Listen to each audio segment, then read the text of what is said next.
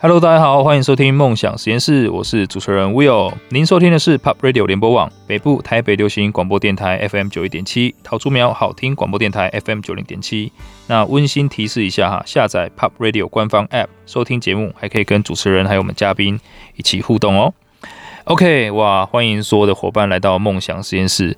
这个今天呢，邀请到的是好像是有史以来第一位女生，对不对？而且一次就要到女神，真的是女神级别的哈。但是呢，大家先冷静一下哈，她有男朋友了，而且男朋友非常非常帅，而且又有才华啊，所以先冷静。OK，那另外呢，我要特别提一下，其实这位女神呢，呃，以前邀的可能都是我会讲是我的榜样，但这位女神她同时也会是我女儿们的榜样，因为我的大女儿跟我讲说，她以后只想在家耍废。我问她有什么志向的时候，然后呢，再来。另外一个跟你一样的共同点是，他也非常喜欢迪士尼公主系列，哇 Wow，就是全身书包到袜子全部都是，这个有前途哦。对，所以呢，今天非常非常开心，也很荣幸邀请到宝妮，耶 Hello，Hello，我是宝妮，哇，很好。你的介绍就到，对，我是一个 YouTuber 这样子，就除了 YouTube 以外，没有在做什么其他的事情，就是耍废，耍废到成为一个专业的耍废耍废的 YouTuber 这样子。哇，听起来非常的丰富精彩。我压力很大，我想说，啊，怎么办？我没有什么就可以，就是很很值得参考的创业榜样，或者一些什么心血的那个历程可以跟你分享。哦，我完全不用，你就分享你是如何成为宝林。哎，应该讲分享你的世界观，我觉得大家就会非常有收获了。哦，对，就像你在做你的频道一样，嗯，对啊，所以其实还是回归到，呃，宝林真的是一个他自己可能会觉得无趣，但是我们都觉得很有趣的人。啊，那像大家从他的 YouTube 也可以看到这件事情啊，所以想了解一下，哎，宝你当时创创立这个这个你的 YouTube 频道的想法是什么？有没有契机？就我以前是编辑出来的，就是媒新媒体编辑，然后我以前就是跑电影线的，算是算是记者嘛，对，然后我一直来就是蛮喜欢做媒体这件事情的，但是其实就编辑工作做久了，就是还蛮无趣的，老实讲，没有在攻击编辑，的时候我自己觉得很无趣。那我就觉得好像就是五年后、十年后，我没有想要一直在做。一样的事情。哦，就是你可以预见到，好像接下来这样。对，OK，对.所以我就觉得哦，好，那好，不是我未来想要成为的样子，所以我就决定说，就先辞职再说，因为我想说，嗯，我先我先冷静一下，想想我未来要干嘛好了，然后就是直接辞职，我裸辞，直接辞掉，裸辞哎，对，然后就是辞职期间，我就想说，嗯，培养一下就是新技能，然后我就开始学怎么剪片，因为那个时候在是二零一五一六年，那个时候其实。YouTube 影音还不算是非常盛行，那正要崛起那个时候，对，我就想说那个时候学一下剪片好像还不错，对于未来找工作什么之类应该是蛮加分的。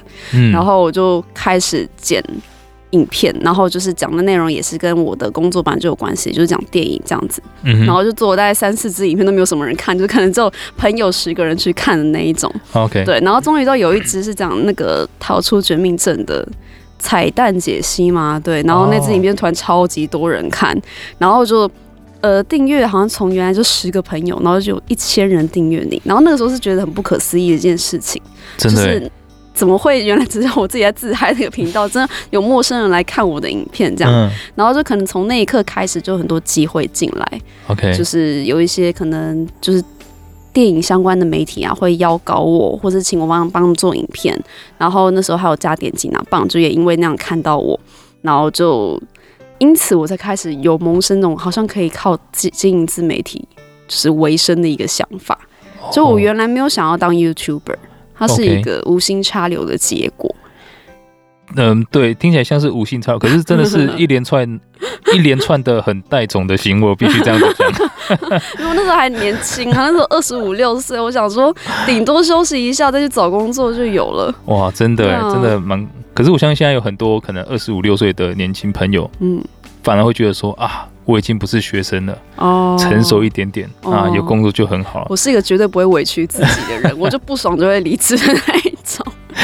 那我今天讲话很小心，我怕你不爽，你就直接离开这。哦，再见，这样也不会啦。不会，可以，可以，可以。哇，所以我觉得今天呃，宝林在一开始就给很多相信我们的听众朋友一个很棒的起点啊，就是一个想法。就其实首先是一定要去想一想未来你想要变成什么样子。那其实我们很难去找到自己到底想变成什么样子。可是宝妮很明确的表达，他至少知道不想跟现在一样。嗯，好，那如果各位听众朋友你也觉得说你不想跟现在一样，那么你有去做什么样的尝试或改变，来让你的明天或至少五年后、十年后不一样吗？啊，希望大家可以好好想一想。那另外一个很值得观察的点是，其实二零一五一六年那个时候 YouTube 还没有盛行，所以其实对有保尼这种思维来说，它是一个机会。嗯但我相信，在一个东西还没有成熟之前，就像可能现在我们看一些比较新的东西，我们反而会觉得说，哇，这个东西到底行不行？嗯，所以它虽然是一个早鸟的优惠契机，嗯，但它可能也会是一个大家非常恐惧的点。所以，呃，也希望大家可以看到，宝来它就是反正先做了再说，对，然后后面 just do it，just do it，呀，后面就是你你呃一旦做了，那就开始慢慢的。有很多的新的机会出现。嗯，那另外我之前观察过一个数据，就是好像做 YouTube，你要至少，我记得好像是六十几集，才可能会有大概忘记，就是呃十万个 view 什么之类的。嗯，可能初期很多的小型频道可能会是这样子。真的，所以对你来说。可能真的是天赋异禀啊！就是、我觉得就是运气好，就是嗯，因为这种事这种事情真的叫天时地利人和，真的很酷。对啊，你看像最近反正我很闲，他们就是最近很红嘛，但他们其实也是经历了很长一段就是都没有什么人看的事情，然后就一支影片就中了，然后就红了，所以我觉得这还蛮靠就是机运的。对的，可是就是嗯。前面也不能说因为一直没有流量，然后就放弃做。我觉得它最重要的就是要持续，持之以恒。对，嗯，可能短期没有那种好像。积累的效果，对啊，所以所以你如果抱持着我要红的心态去做这件事情，你会很痛苦。嗯哼，所以我觉得初期加入 YouTube 的人，大多数真的都是自嗨的，就是我自己做爽的，没有人在在意我我有没有人看，然后就终于就有一次就刚好就中了。我觉得很多初期的 YouTuber 起来是这个样子。哇，所以其实因为之前我碰到过很多想要做这个的朋友啊，或者是年轻人啊，那他们一开始会做很多分析，对，就是去想说呃什么样的。主题比较有人看啊，嗯、然后可能呃哪些年龄层啊，市场的分析等等的，所以其实这样从从您您刚刚的分享来看，其实自嗨就是你要先可以娱乐自己，对，说服自己，你很享受这个做的过程。啊，这才是最重要的。对，就反而先不要去想太多，到底别人喜欢看什么，嗯，因为其实对，其实讲。说真的，说到底，如果你自己都不喜欢的话，你也很难做出别人喜欢的东西。对啊，或者是你就是一昧的想要去做出很多人会想看的东西，但是你在做那个过程中，你是没有那个灵魂在的啊，你自己也会很痛苦啊。哇，对啊，这个很很很很棒的一个点啊。我 我比较理想主义一点啊，但是我相信还是有一个就是必胜的公式，就是 YouTube 发展至今应该已经是有一个。就是掌握对掌握那个流量密码的东西，我觉得应该是有的，但是我自己比较不鼓励这么做。嗯，我觉得其实好像每一个产业都是这样，对啊，就是一定会有一些比较理想主义者是想要真的做好的事情，但同时也会有人因为有有利可图，然后会去做很多可能会反正看起来比较现实面的东西啦。嗯，那我也希望借由今天呃宝妮在今天待会还有很多的分享东西哈，大家可以知道说，其实 YouTube 不一定大家就是要很。那个样子，就是为了，因为比较多哗众取宠的案例啦，那也会可能很多家长会觉得说，哦，你要做 YouTuber，呃，不要这样子做啊，就是就是不要不要扭曲你自己等等的啊。其实各位家长不要担心哈，你可以像宝林这样很做自己，你看我做的内容人畜无害，还是可以有人看啦。就是迪士尼公主，对啊，可以。哎、欸，所以呢，呃，为为什么你会特别喜欢迪士尼公主这个系列啊？是从小就这样吗？嗯，我觉得我好像没有特别喜欢迪士尼公主，我是迪士尼都蛮喜欢的。哦对，但是刚好可能迪士尼公主刚好是我这个世代，我这样算千禧世代嘛，就是九零九零左右，一九九零左右出生的人，可能在这个年代出生的人，对于公主系列会印象特别深刻，因为公主系列是在这这系列崛起的，这时期只崛起的。然后我那时候会做公主。是因为我记得那时候是因为《无敌破坏王二》，哦，你有看过吗？我看过那个，就那那部就集结全部的公主在一起。然后我那时候就想说，不然 我在这部电影上映之前做个迈向《无敌破坏王二》好了。哦 okay，然后我就开始一一讲解这个公主，然后就真的也是自嗨之作，就是我没有在想说一定要有很多人看。所以你花很多时间去研究每一个公主的。对，我就觉得研究的那个过程，我学到很多，让我觉得很有趣，然后很受启发。哇！因为其实迪士尼动画他们制作的过程是。就是是很有趣的，他们有很多脑力激荡的过程，然后你会知道说，嗯、哦，原来以前的动画那个什么赛璐璐怎么画什么之类，就是其实蛮有趣的。哇 哇，真的，这个我我推荐大家好好去看一下这一集，叫做《迈向破坏王二》，迈向无敌破坏王二。所以刚宝林提到，他其实是对整个迪士尼的所有系列都是非常有兴趣的，那只是可能刚好在这个时代，那公主是。变成最盛行的一个东西，那也要特别提到一下啦。我的女儿是非常喜欢公主系列，就是一样的东西，它就是有一个公主在上面。当然，她没有钱的概念，可是她就是十倍的开销以上。对，所以呢，也也 真的，宝妮对每一个公主进行的真的是地毯式的身家调查。欢迎大家再去看一看整个系 系列的这个影片。那我要让我女儿好好看一看，因为她真的会问很多非常。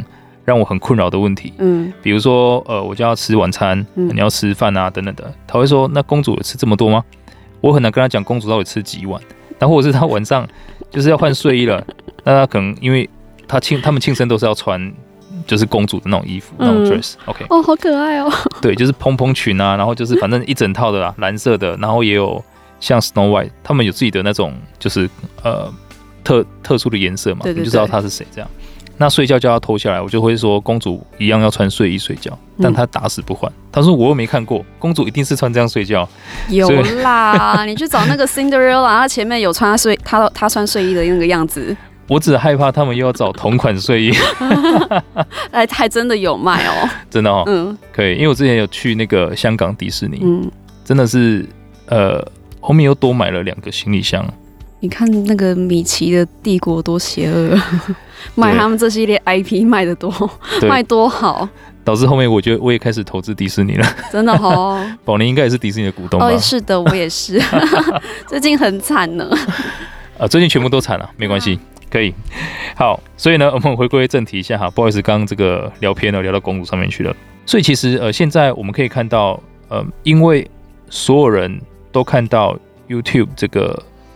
流量可以带来很多的收入，那其实我们看到很多可能真的大家比较熟知的这些 YouTuber，真的可能看起来收入都很高了，然后 或者他们展现出来的样子就是好像非常棒，那导致很多年轻人也会开始去思考说，诶，那反正我书没有念好啊，或者是就不用照爸妈那样讲啊，然后也可以开始去做 YouTube，也可以变得很有钱。那也因为这样子，其实现在可以看到它的市场是非常激烈的，对，这是一片红海。对，就是大家每天会被一大堆不一样的素材去收割注意力啊，所以其实也想问一下宝妮，就您您觉得对你来说，当然我知道你不是为了冲流量要去做内容，但是对你来说，你觉得你你现在还是有一定非常蛮棒的流量了哈？对你而言，你可能是做对了哪些事情？哦，我觉得我已经算是流量相对还好的 YouTuber 了。OK，对，但是我觉得。我觉得现在的流量跟以前最大不一样的地方是，以前是一个 YouTube 刚开始的年代，然后在那个年代是你随便可能拿支相机拍我今天吃什么，或者我开箱什么超商的食物都可以很多人看。嗯，但现在已经不是这样的年代了，因为加入看 YouTube 的群众越来越多，然后我觉得现在的内容你必须要有很强烈的企图心，就是你一定要娱乐度很高，或者是你有很强烈的利他性，就是你的影片是。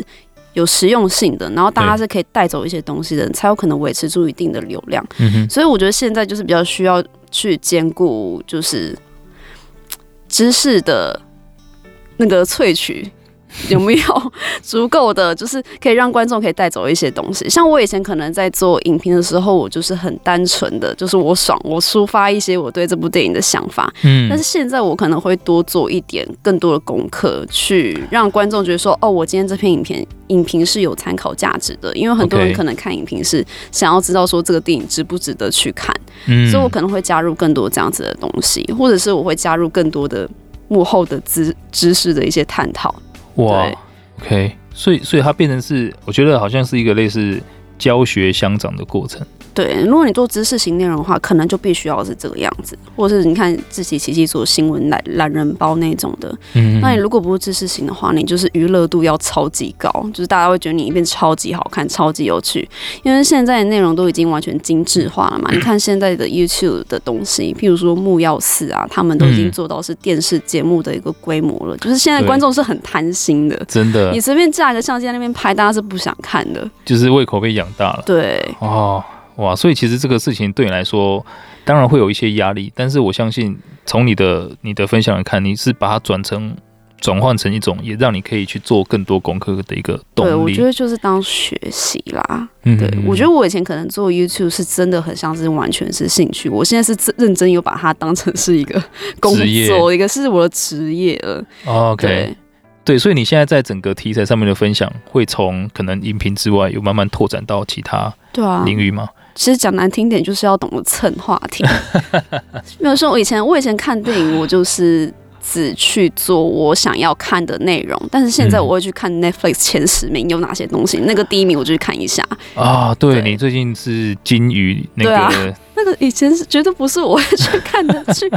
但是我想说，嗯，必须要做一下，这个必须要了解一下大家的口味是怎样，这样子。哇，哎、欸，所以其实虽然说，呃，你的标签有一个是宅，对啊。但你就是属于那一种宅在家里也知道天下事的那一种。现在网络世代就是这样子啊。对耶，就是，也就所以其实我觉得大家可以重新去思考宅这个事情啊。对，以前觉得宅就是好像你不跟外界联络，对。但真的它不是对长这个样子的。其实宅宅，我觉得以前大家真的会把宅或是很内向害羞当成是一个很负面的事情。比如说我小时候也会觉得说，好像我很害羞，就是。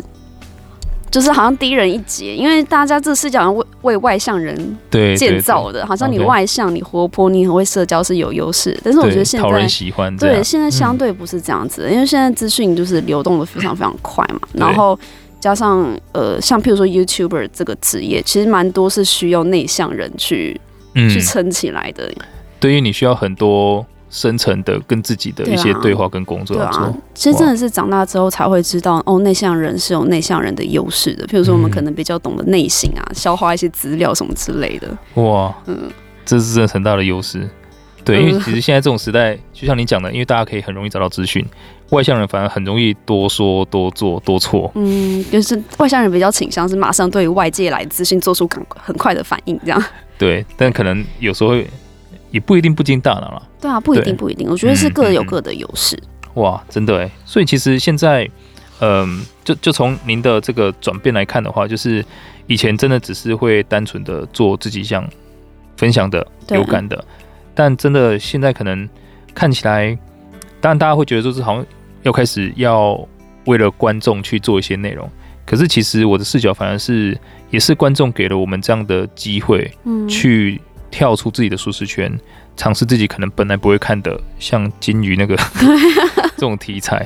对，你现在是最新这一集是金鱼啊？对啊，对啊，对啊。所以你你在就是跳出本来自己想做的东西，开始做一些可能你从从大众的视角去看的，你有什么惊喜的发现，或者是有什么新的感觉出现吗？这个过程当中，啊，我新的感觉哦。新的感觉一定会有啊，因为就是我以前从来不会看的东西啊。但是我觉得这个过程是起初是很痛苦的，嗯、就是我我曾经是因为我就是比较比较厌世一点，嗯，然后我就是对于很多事情都很不屑，我就是比较是沉浸在自己世界里面那种人。然后我以前会觉得说，哦，那个我才不要做，那个就是我觉得做出做出来就是一定不够有深度或什么什么之类的。哦，但是其实我觉得它是一个 可以帮助你更更好的跟这个世。世界接轨的一个管道，然后可能真的就是跟你的观众也会更加的亲密，因为像我可能以前做的东西，就是可能会比较曲高和寡一点嘛，就是我就是完全是我自己在自嗨，然后我的观众虽然可能会喜欢看我的内容，但是我观众可能同时也会喜欢看那一些就是大众喜欢的东西哦，对。对，那我就变成说我可能透过做这些内容，可以更好的跟这些观众有更强烈的连接感，我觉得是这个样子。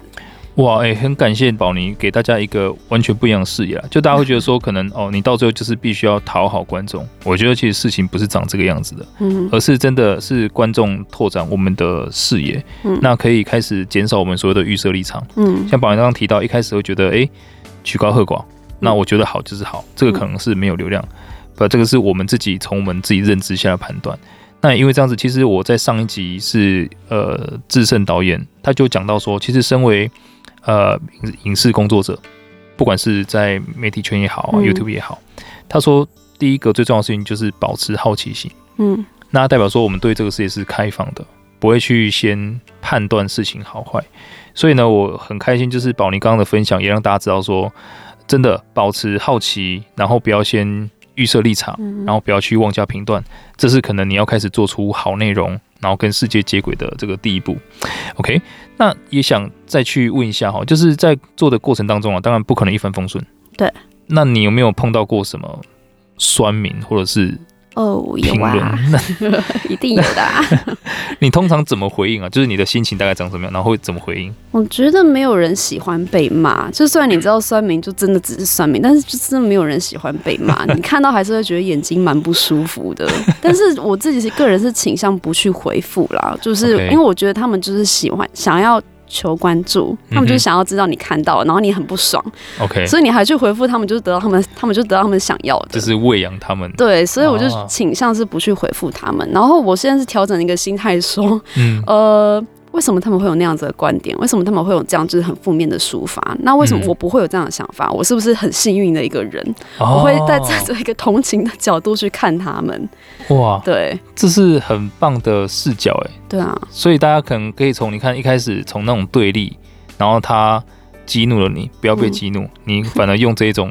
爱、关怀、同情的方式去看待他们，呃，会看到不一样的风景。我有时候还是会被激怒啦。我有时候看到一些真的很好笑的留言，我会把它置顶，让大家一起来看。哦，真的、哦？对，哇，这个是我我算是对网友蛮不友善的 KOL。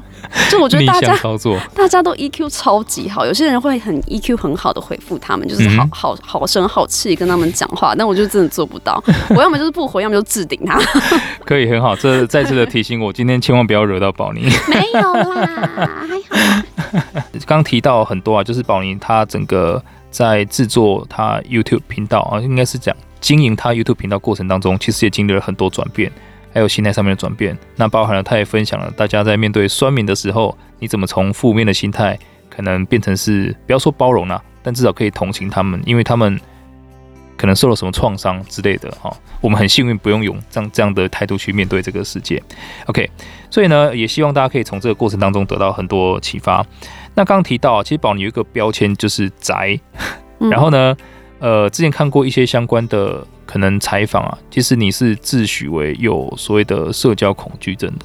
哦，对耶，对，就是我看应该是 GQ 上面的，对，对，您您曾经是有提到这件事情，嗯，所以其实嗯，我们在看 YouTube 也好，或现在在看比较多流量有流量的人啊，好像都是很热闹的画面，嗯，那对于一个宅或者是对一个可能有社交恐惧症的人来说。他是蛮违和的，嗯，对，但是还还是很开心啊，就是你可以代表这个族群，然后做到现在这样的一个成就哈。你有没有什么要跟这这个人群啊特别去讲一下？社恐的人，对哦，其实我觉得社交恐惧这件事情到近期好像渐渐的，就是扩大到一个我很很难想象的一个族群，因为我觉得社交这件事情可能在网络时代，因为大家可能已经很习惯。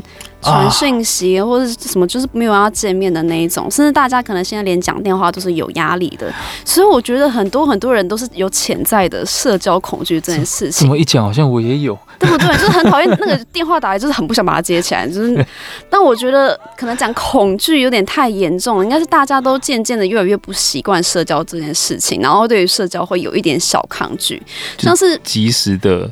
对，对，OK，对，像我近近几年，我就开始觉得说，哦，其实我不是有社交恐惧症，我只是没有很喜欢社交。就是你把我放在人群中，我不会很恐慌，我不至于那个样子。嗯、OK，然后我也可以很正常的跟陌生人谈吐什么之类的。嗯、那我就觉得，就是大家也不一定要先急着帮自己贴社交恐惧的标签。你那标签标签贴上去之后，你真的会越来越抗拒这件事情。对对。然后我现在是调整心态到，哦，我有个 on 和 off 的一个模式，就是我不会对于自己抗拒这件事、社交这件事情感到就是。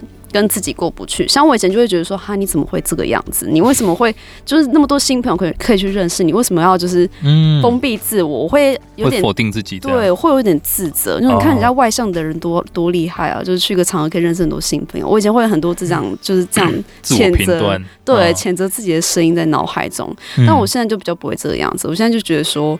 哦，我今天如果想要社交，我可以开启那个开关去社交。那我今天如果不想要，我就是关起来。OK。然后我觉得我身边的人也蛮可以理解，哦，我的模式就是这个样子。嗯。然后其实反而是年纪越大，大家对于就是社恐这件事情是越来越有包容度了，因为我觉得每个人多多少少都会有。对对。就是你可能今天到一个场合，然后很多很多人，你可能就是会有那种哦，够了，今天够了，我想要回家了。你就是会有那个模式，一开始一定是出现，对，所以我觉得不用太苛责自己不爱社交这件事情。哇，对啊，真的，因为其实像呃，比如说我们看电电视或电影方面那一种金钟奖、金马奖。就大家会是好像坐在那个上面观众席，然后就一两个人讲话这样。可是我们如果看到像 YouTube 的那个奖项，就是一样聚会，它就是为了很热闹。对，所以我相信可能对呃大家对 YouTuber 来说会觉得说，其实好像真的更应该要有这样的特质，才可以去从事这样的工作。嗯那我希望借由宝妮的分享，大家可以先不要有这个设限。不过我发现这个是有迹可循诶，就其实你在可能本来评断这个影片好。啊，或这个题材会有人喜欢，不没有人喜欢，嗯、到你慢慢去接受到大众啊，你那个 Top Ten Netflix 是什么，就是开始去慢慢接受，然后跨出舒适圈。到你之前可能会给自己贴社交恐惧标签，慢慢把它拿掉，然后直到是用一个 On Off 概念。我觉得好像这一切都是相辅相成的。哦，我在逐渐进化的一个过程。对，啊，就是感觉有迹可循。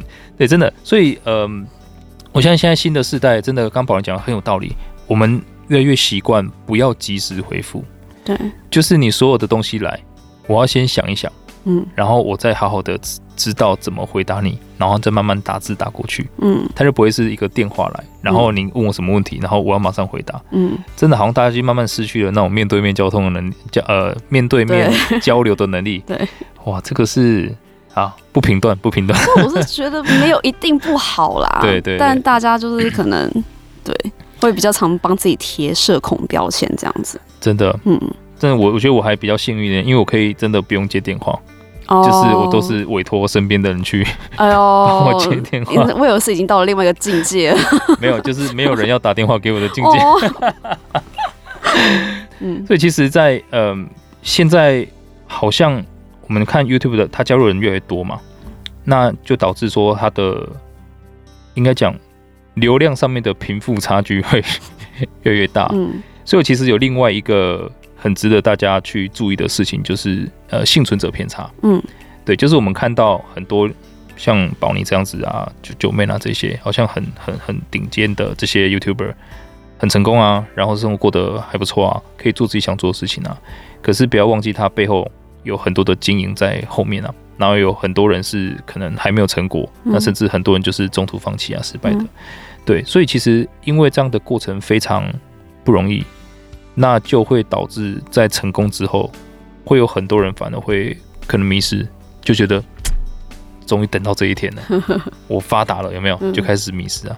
所以我想问一下宝林，在这个成名之后，呃，这个生活啊，还有可能你心态上面的变化，你有什么感觉吗？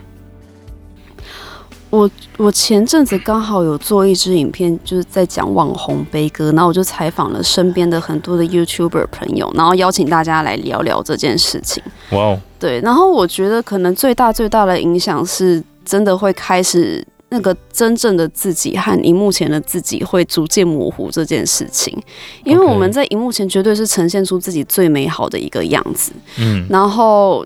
观众看到也是可能就是那个面向的我们，然后可能久了之后，我们会真的越来越分不清楚。哪一个才是真正的？对，我们会觉得说我，我那我今天是不是有负面的情绪，就是很不好的，因为我没有办法带给观众就是真正好的东西。对，然后我觉得它也是一个很长期一直在内耗的一个过程，因为 YouTube 是一个输出一直在输出，嗯，就是我们是要一直产出的。然后像我自己可能，我觉得不只是我啦，我觉得身边我很多 YouTuber 朋友，我很常听到一个情况是说，他们会觉得。哦，今天这个东西没办法拍成影片，它就是没有价值的一个行动。就是说我今天出去玩，我一定要拍影片，没有拍影片，我今天出来玩就是不值得。哇 Wow，我觉得很多很多人会有这样的心态，像我自己也是，我可能在。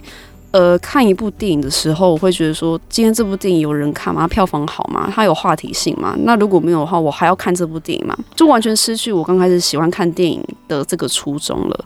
哇！对，大家想要大，但是大家想要看的是喜欢看电影的这个你很热情在分享你喜欢的这个东西，所以它会形成一个本末倒置的结果。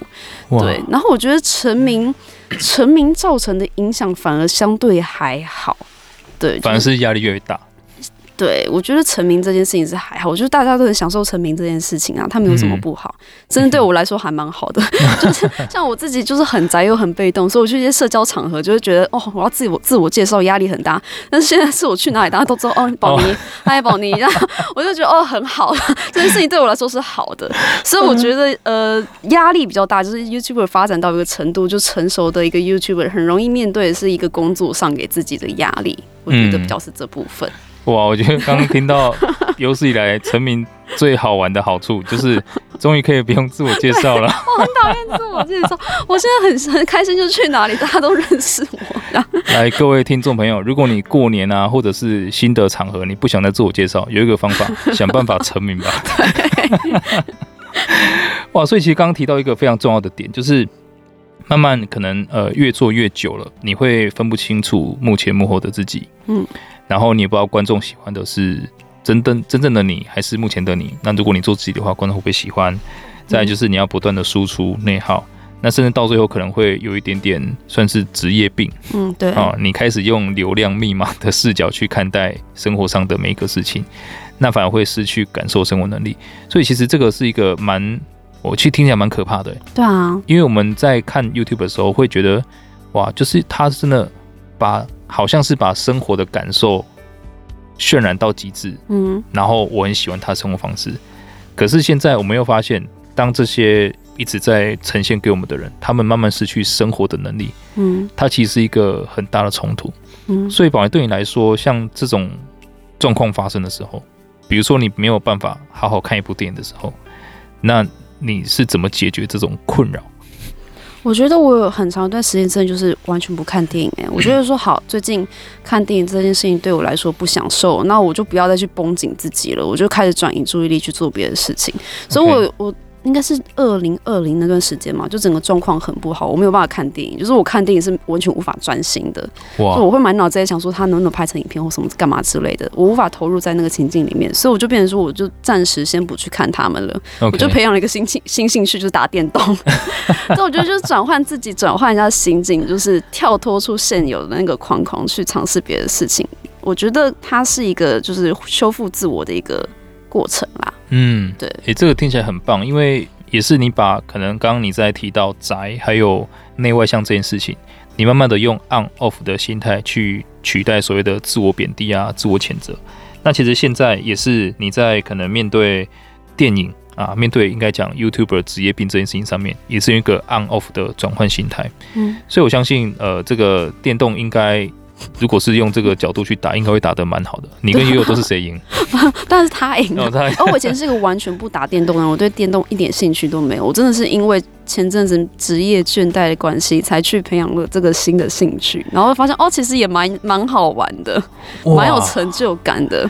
哎、欸，真的是没有什么绝对的好事或坏事、欸。对啊，对，你觉得他是职业病，职业病是不好的事情，但是他开发你打电动的技能。对，因为我自己也是不打电动的人。真的哦。对，可是我的目前呢、啊，至少目前我没有什么职业倦怠，我就是看到电动还是不会想打。嗯。希望哪一天不要是因为职业倦怠关系让我想打电动。哇，你都没有职业倦怠过，很厉害耶。以前有啊，但是我现在在做的事情，就是我创业之后。对，因为我觉得这个是好不容易可以可以做的，对啊，所以真的这个现在如果大家要开始有职业倦怠，没有说一定要打电动，就做你平常绝对不会做的事情。对，但真真的可以趁着，反正你都不想做你应该做的事情的时候，你去做那些可能真的没有做过的事情，说不定会有看到新的世界。嗯哼。那我们也期待大家可以在我宝林现在玩什么电动，说不定大家可以在上面遇到你。啊，我最近在玩《只狼》，那个 PS PS Four 上面的游戏。是可以连线的吗？哦，它好像不行连线呢。哦，就是自己自己玩的。好，可以，反正我也有玩传说对决啦，传说对决可以连线。呃，我完全不懂。你不懂？只狼是吗？只狼跟传说对决，好，大家。传说对决会遇到我哟。好，可以，可以。那欢迎游戏公司找宝林代言，那也欢迎大家去宝林的频道问一下他的 ID 是什么。那其实。刚刚谈到非常非常多很有趣的东西啦，包含宝妮他在职业倦怠的同时呢，开发了游戏的新技能。那其实现在我比较好奇的，反而是，呃，宝妮其实，在 YouTube 的这个经营上面有了一定的成就了。当然了，我知道你你你会跟我讲说你还需要更好。But anyway，就是当他已经到了相对比较稳定的这个时期，那我一直在提到，就是我们的每一个人，就是人生都是投资组合，对吧？我们要可能。有人会希望要五子登科啊，妻子啊，孩子啊，银子啊，房子、车子等等的，所以我想了解一下，像宝你对你来说，除了现在可以把 YouTube 做好之外，有没有什么事情是你会觉得也是很重要的？你会想要花时间去经营的？嗯，呃，电动也也先删掉。为什么？好，电动可以，好，电动也放进来。我说我想要战场传说，那不行了。也是可以啊，也是可以，也是可以。电动属于可能休闲方面，嗯，了解了解了解。哇，我我这这题我觉得真的很难呢，我有认真想过。OK，对，那我觉得真的要讲的话，可能是以前我会把工作看得非常非常非常重，我可能会觉得工作就是八，嗯，其他是二，甚至工作是九，其他是一。因为我可能真的蛮喜欢我在做的事情的，哦、然后我有就是我刚刚跟你讲的情况是，可能是我会觉得说，哦，什么东西都必须要可以拍成影片，我才想要去做。对，以前会比较是一个这样子的一个心态。嗯。但是 YouTuber 的工作就是一个。要不断 output，然后我就发现说，其实 input 也很重要。嗯，那然后 input 可能是来自于生活的各个地方，像我刚刚讲打电动，或者是我可以单纯的只是享享受一部电影，而不是有压力的觉得说我要把它写成文章、拍成影片，或者是跟朋友聚会、跟家人在一起，或者就是从事一些休闲娱乐。就我以前是比较不会去想这些的，就是我会觉得说，就是。我好像全部的东西都要把它转换成内容产出，它才有价值。但我最近比较不会有这样的心态，我现在可能就是。呃，工作以外事情是一，然后现在工作都是九，然后我现在可能变成一半一半，我会觉得说.哦，input 也是一个很重要的过程。那我今天可能看个书，不是为了要把它拍成影片；我今天看部电影，不是为了把它看成拍拍成影片。那我今天跟朋友相处，我没有要把它拍成 vlog。我觉得这个过程 input 的过程也很重要，所以我现在可能把 input 放成是五，然后工作也是五这样。然后其实这个五，所以乍看跟工作没有关系，那它是我创作的养分。真的就是就是你你开始慢慢的要自觉得要好好的去享受生活，对这件事情，哇！所以那那在你生活当中啊，现在可能有家人，嗯，原生家庭家人，有男朋友，嗯，对吧？那可能还有你接下来的目标，有还有健康，当然也很重要。嗯嗯，你觉得目前他你花费的这些时间的比重大概是长什么样子？工作好像还是花很多时间呢，工作一定是花很多时间，嗯，但是我比较没有把工作看得那么重了，我会觉得说，哦，那些那些工作以外的时间才是真正有价值的，OK，对，所以反正就是用不是。不是用工作的心态在工作，对，用不是工作的心态在工作。啊、OK，嗯，所以这样听起来就感觉变得非常健康。对，OK，好，可能会有人想要问宝妮大概什么时候结婚，但是我就不问了，你们自己到底要问他。OK，那你觉对于你的频道，你觉得接下来会有什么样目标是想，或是你个人的目标？哦，对啊，我自己个人呢，因为我最近养了一只狗，然后我今年有一个小目标，就是我希望它可以比我还要红。我希望我要可以靠我的狗儿子过活，所以我未来可能会经营我的狗狗的频道，嗯、然后狗狗的社群这样子，因为我觉得呃这几年做下来。电影内容的商模还是比较受限一点，它很难转换成钱。啊、然后我就觉得说，可能宠物这部分是一个我想要努力的市场。哇，OK。加上我又很爱动物，所以这是我今年想要去做一点功课去研究的事情。哇，真的，流量密码你掌握了两个，嗯、一个是 Beauty，就是你。另外一个就是 Beast，就是那个狗。所以我相信，呃，回归到迪士尼，这样会很好。你帮我想到我频道的名字，直接有版权问题。可以可以，我收两块钱就可以了。好 OK，所以今天真的非常非常开心，邀请到宝妮来到我们的这个梦想实验室，分享她的故事，然后我们一起跟着她经历她的世界、她的历程。那也希望大家跟我一样有非常深刻的感受啊！从宝妮的故事，我们知道。人生不是一定要成为某一些样子，它才叫做成功；不一定要外向才是讨人喜欢。我们可以很内向，很享受生活，然后也帮助到很多人。OK，所以呢，希望大家可以因为宝宁现在的这个分享，开始勇敢的做自己，那也重新去定义你自己心目中的成功，还有朝着你想成为的那个目标去前进。OK，所以呢，这个大家。呃，如果想要重温今天的精彩内容啊，可以到我们的 Podcast 各大平台去搜寻“深 V 一口气”进行互动，让我们知道你想听谁的故事。OK，那待会呢也请继续锁定 POP 国际线欧美航班，下周六下午四点我们就空中再会啦！再次谢谢宝妮，谢谢。谢谢。